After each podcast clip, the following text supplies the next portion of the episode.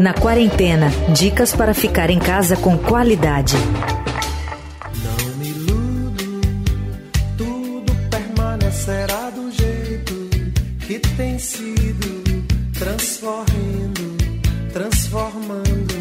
Em meio a uma verdadeira avalanche de notícias negativas da pandemia, há motivos para manter algum grau de otimismo e esperança.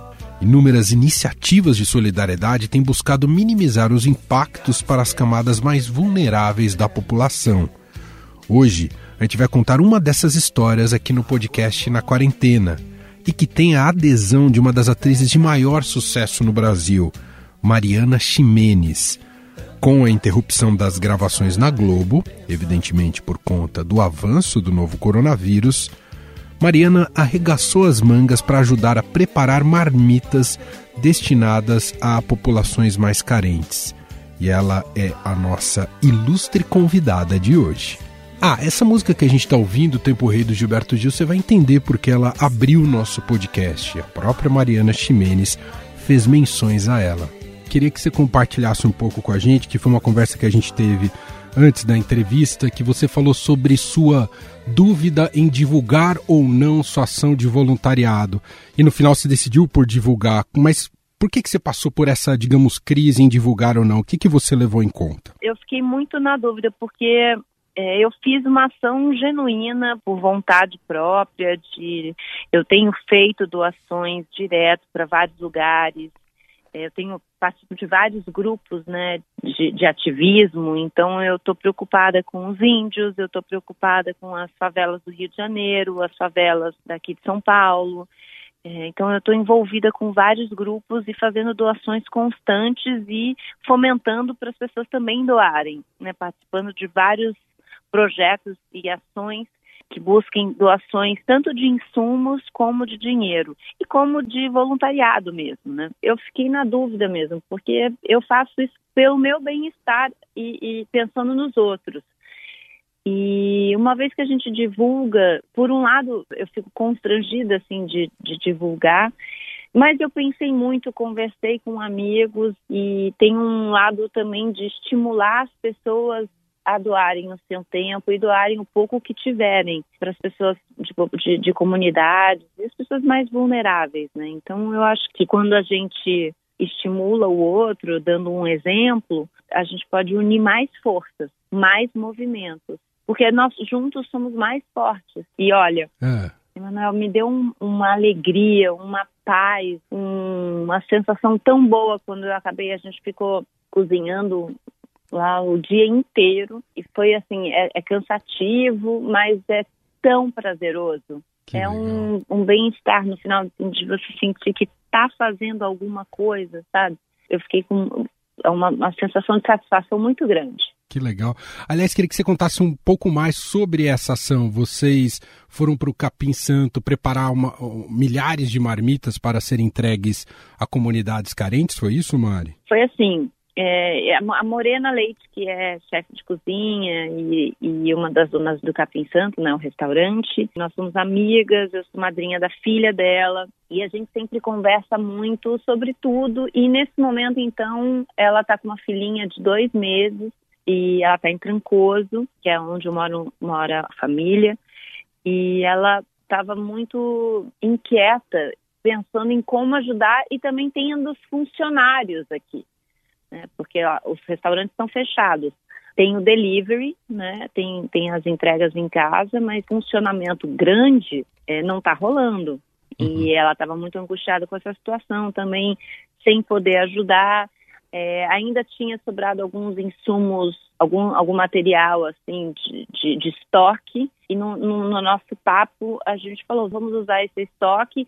Eu também, a gente fez uma conta, a gente entrou em contato com hospitais, com ONGs, asilos e perguntou como é que seria esse funcionamento, porque tem todo um esquema para você deixar comida, né? Porque tem que hum, tem que ter toda uma higiene, todo um movimento, uma preocupação de higiene com as pessoas que vão receber e também com as pessoas que estão entregando, né? A gente na cozinha, como manipulação do alimento, como manipulação das marmitas, é, o transporte, tudo isso a gente tem que levar em consideração e tem que planejar uma logística. Então a gente também começou a fazer esse tipo de gestão, porque não é simples. E aí ela foi ligando para os funcionários dela, quem tinha vontade de se voluntariar. E é impressionante como tem gente boa nesse mundo, que coisa boa saber disso. e é tão lindo, assim, eu cheguei e as pessoas né, já estavam com as suas máscaras e, e eu comecei a perceber os olhos, só os olhos diante daquelas máscaras, né? E cada um tem uma história para contar, uma, uma dificuldade na vida, e, é, e todos estavam lá com o coração aberto. A gente fez uma oração antes de começar a, a cozinhar, a gente faz uma oração, isso é de praxe da Morena. É, orar a comida, o alimento, o ato, né?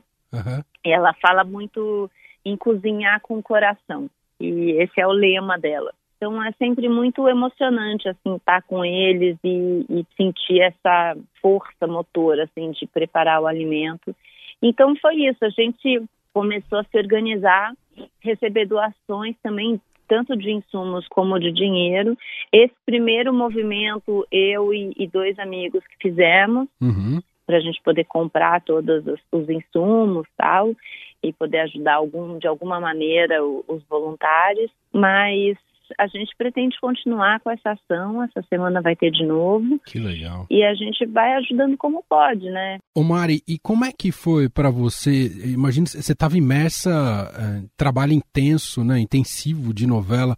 Quando veio entre vir a notícia e perceber que todo mundo tinha que deixar de trabalhar e para algum canto, como é que foi esse seu processo de adaptação? É, eu estava gravando uma novela é, chamada Nos Tempos do Imperador sobre a história do Dom Pedro II.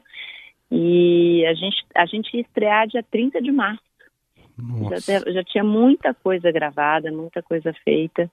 E quando eu entendi que a Globo decidiu parar, eu compreendi que o vírus era muito A coisa sério. era séria. Uhum. É, e a gente entrou em férias, né, e por tempo indeterminado, a gente, quem na verdade vai determinar o tempo de tudo isso é o vírus, né? Então eu acho que a gente tem que tem que aguardar e tem que e tem que acatar essas decisões de, de isolamento e sobretudo de higiene, né, Manuel? Porque a gente Verdade. tem que tomar cuidado mesmo, assim, com alimento, com com ir e vir, as compras, com tudo, né? Maçaneta, elevador, tem que se precaver.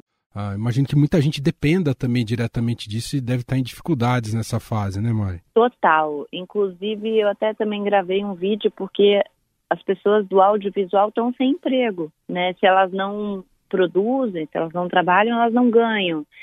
E, e tem muita gente. O audiovisual gera muito emprego.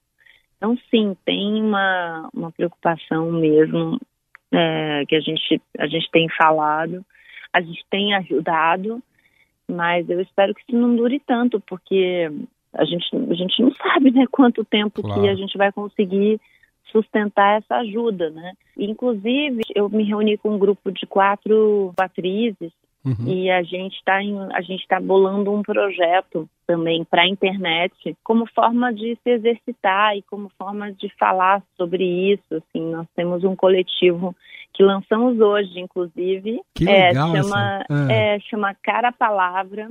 Sou eu, a Débora Falabella, Andréa Horta e Bianca Comparato. Ah, que legal. E a gente com a ajuda de amigos, editores e de trilha sonora, a gente lançou esse coletivo no Instagram e a gente vai usar nossas redes sociais mesmo como plataforma e a gente vai, a gente está investigando textos e maneiras diferentes de falar. A gente está explorando, investigando essa, essa, nova linguagem né, de internet e novo jeito de fazer. Nós todas numa produção artesanal em casa, se filmando, criando e se aventurando, né, num projeto diferente, né, nessa nova linguagem que é internet e é ficar em casa. Muito bom. Ô Mari, só para a gente finalizar, queria te ouvir um pouco sobre o que, que você pensa desse cenário pós-pandemia por exemplo, parte de questão do afeto, vai demorar muito para a gente ser tão afetuoso como o povo brasileiro geralmente é. Não sei se é o seu caso, se você também é uma pessoa afetuosa. Completamente Completamente. Cinco afilhados. eu sou a Dinda. É, adoro abraçar. Eu sou, sou do toque. É, eu acho, até você me perguntando da novela, eu ia Sim. falar sobre isso também. É isso, a gente não consegue contar uma história sem toque, Aham. sem abraço, sem beijo, sem briga, sem, Verdade. sem, sem contato. É, é impossível. Não sei. Acho que a gente vai ter que. Tem a música do, do Gil, né? Tempo Rei, né? Encontrar novas formas do viver. Então, não sei o que, que vai ser. Falando nisso, contando uma história, aproveitando aqui para dizer que Chocolate com Pimenta está de volta no canal Viva. Ai, que legal. Essa, E essa novela foi muito muito importante para você, né? foi super marcante na minha carreira, na minha vida. Foi minha primeira protagonista, eu tinha 22 anos. Foi muito especial. O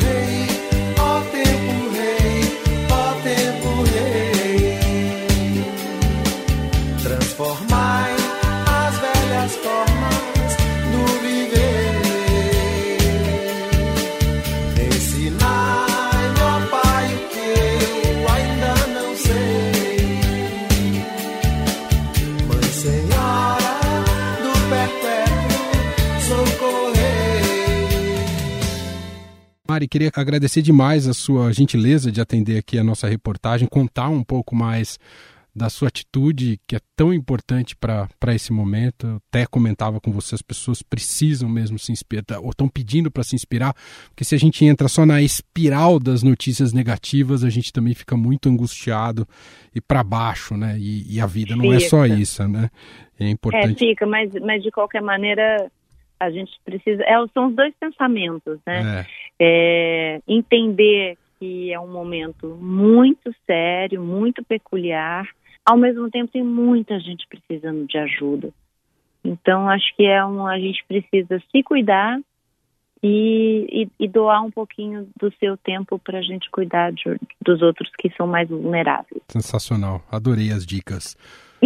Obrigado, viu, Mari? Obrigada Beijo para você. Um beijo, bom trabalho aí. Se cuide. Se cuidem todos. um beijo. Estadão recomenda. O Estadão Recomenda de hoje tem a dica do editor de economia do Estadão, Alexandre Calais. Olá, eu sou o Alexandre Calais, editor de economia do Estadão. Vou dar uma dica que para mim sempre funcionou. Leia um bom livro policial. E se você não conhece, ou até tem um certo preconceito com esse tipo de literatura, eu indicar alguma coisa do personagem que, pelo menos para mim, abriu as portas desse universo quando eu ainda era um, um jovem, lá pelos 10, 12 anos de idade. Estou falando, claro, do Sherlock Holmes. Para entrar na saga, eu acho que o melhor é começar com o romance Um Estudo em Vermelho. É o livro que conta como o Sherlock conhece o médico John Watson, que se tornaria o seu companheiro de aventuras e narrador das suas histórias.